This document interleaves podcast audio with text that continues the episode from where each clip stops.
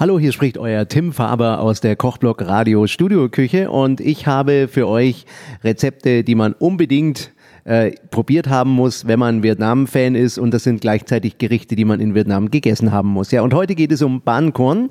Ihr könnt euch im Video mal anschauen, ähm, wie ich in Saigon einen wunderbaren Streetfood-Stand besucht habe und diese leckeren Teigtaschen äh, probiert habe. Und zwar mit Hackfleisch sind die gefüllt.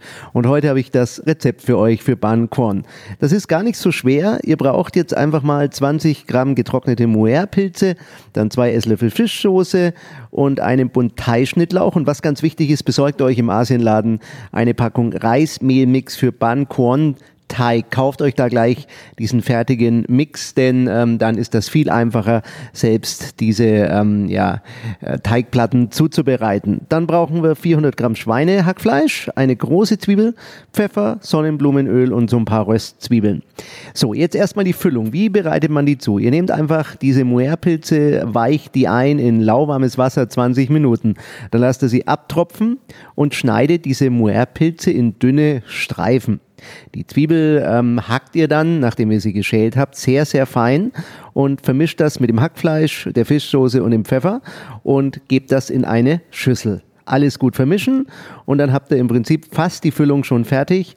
In einem Wok ähm, erhitzt ihr Öl und gebt dann diese Mischung hinein und äh, dann wird das Ganze bei 10 Minuten bei starker Hitze einfach äh, gebraten. Wenn das fertig ist, beiseite stellen und das ist unsere Füllung. Jetzt wird es aber noch ein bisschen schwieriger, denn ähm, jetzt werden wir die Teigblätter zubereiten und ähm, das sieht man ja in Vietnam überall auf allen Streetfood-Märkten. Die machen das dann ganz elegant und zu Hause, denke ich, braucht ihr ein bisschen Übung. Aber probiert es einfach mal aus. Mir ist das beim zweiten Mal besser gelungen, beim dritten Mal dann schon richtig gut.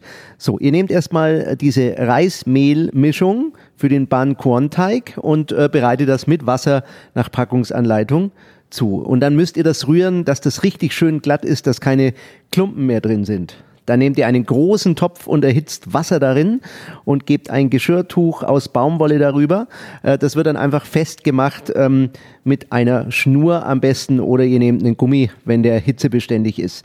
Wenn das Wasser dann kocht, dann gebt ihr eine halbe Kelle von dem Teig auf das Tuch und äh, verteilt das dann. Schaut euch das mal im Video an, wie das aussieht, wenn man so ein Gerät hat.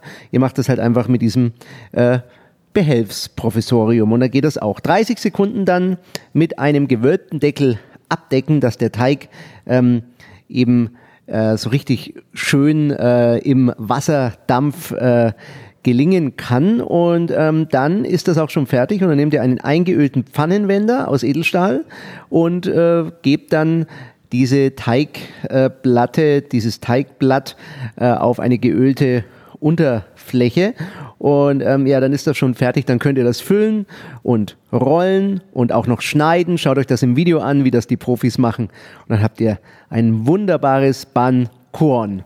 Ich wünsche euch viel Spaß dabei und äh, genießt diese leckere Speise, denn Vietnam ist wirklich herrlich kulinarisch ein tolles Land. Und schaut euch auch die anderen Tipps an, was man gegessen haben muss in Vietnam.